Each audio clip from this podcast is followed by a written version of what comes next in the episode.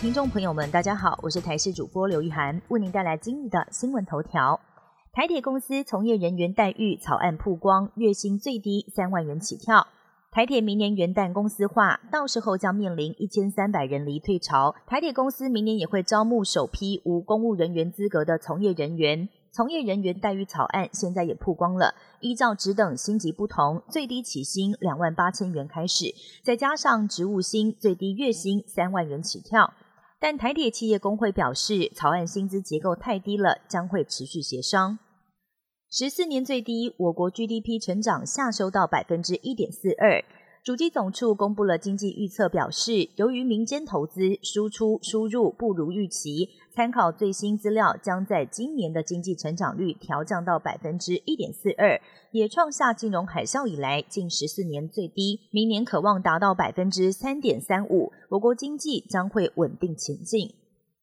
您平常是以正确的方式洗筷子吗？有不少人平常在家洗筷子，都是水龙头一开，豪爽的抓一把筷子，再挤上一坨洗碗巾之后，开始不断的搓洗。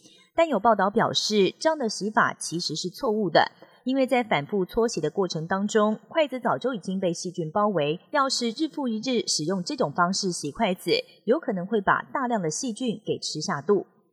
加萨停火迈入第五天，哈马斯释放了十二名人质，当中包括十名以色列人，还有两名泰国人。以色列则释放了三十名巴勒斯坦人作为交换条件。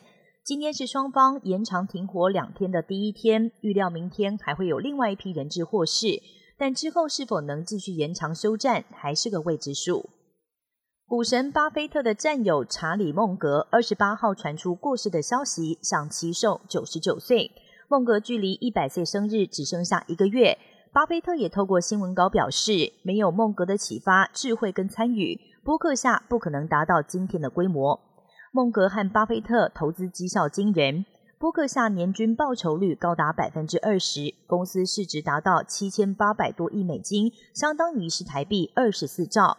两个人数十年来并肩作战，也被视为是投资界的最佳典范。英国维珍航空完成了全球首次百分之百使用永续燃料的越洋飞行。这架波音七八七从伦敦飞纽约，载有维珍航空创办人布兰森以及英国交通大臣哈波。使用的永续燃料是由废弃食用油以及动物脂肪所提炼。目前永续燃料在航空界使用占比不到百分之零点一。英国政府跟航空业者联手，希望能为低碳飞行发挥示范性的作用。以上新闻由台视新闻编辑播报，感谢您的收听。更多新闻内容，请锁定台视各界新闻以及台视新闻 YouTube 频道。